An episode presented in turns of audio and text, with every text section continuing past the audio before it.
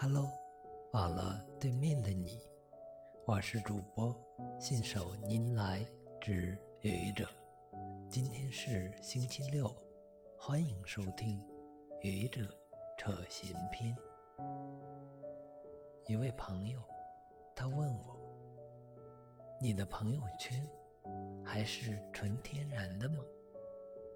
我先是一愣，“纯天然？”这什么意思？然后一瞬间，我明白了，他说的意思一定是我的朋友圈有没有屏蔽了什么人，是不是设置了半年可见、一个月可见，或者三天可见？记得在朋友圈刚刚推出的时候，在朋友圈。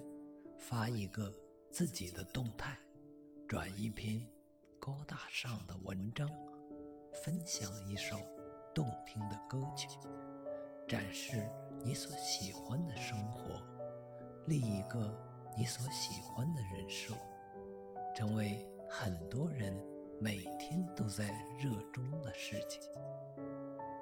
在朋友圈的助力之下，微信。也迅速地成为了真正的国民级应用，占据了每一个人的手机屏幕，成为了中国人不可或缺的工具。然而，朋友圈大火之下，烦恼随之而来。如果说一开始微信朋友圈的人是真正的朋友，那么，随着人数越来越多，朋友圈已经不再单纯，而是涌入了三教九流，什么人都有了，包括你所讨厌的人，你不愿意见到的人，你的同事、上司、长辈、客户。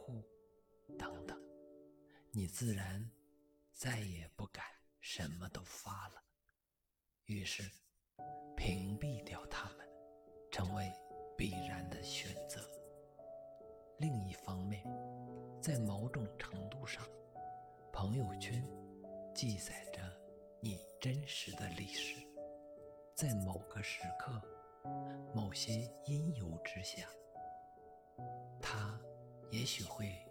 成为你的黑历史，直接影响到你今天的生活，甚至让你的肠子悔青。于是，半年可见、一月可见，或三天可见，成为了必然选择。老实说，我的朋友圈也不是纯天然的。虽然我的朋友圈没有设置成最初人们议论纷纷，如今已经成为用户首选的三天可见，但我在发朋友圈的时候，如果内容不适合所有的朋友观看，那么我会设置分组可见。一个曾经轻轻松松分享快乐的朋友圈，变成了如今瞻前顾后、谨小慎微的朋友圈。想想，也真是挺无奈的。但这就是现实，这就是群体心理，也可以说，这。就是人性。感谢您的收听，欢迎关注主播信手拈来之愚者，欢迎订阅我的专辑《Hello》，每天一个声音，欢迎下载、评论、转发、点赞或者赞助。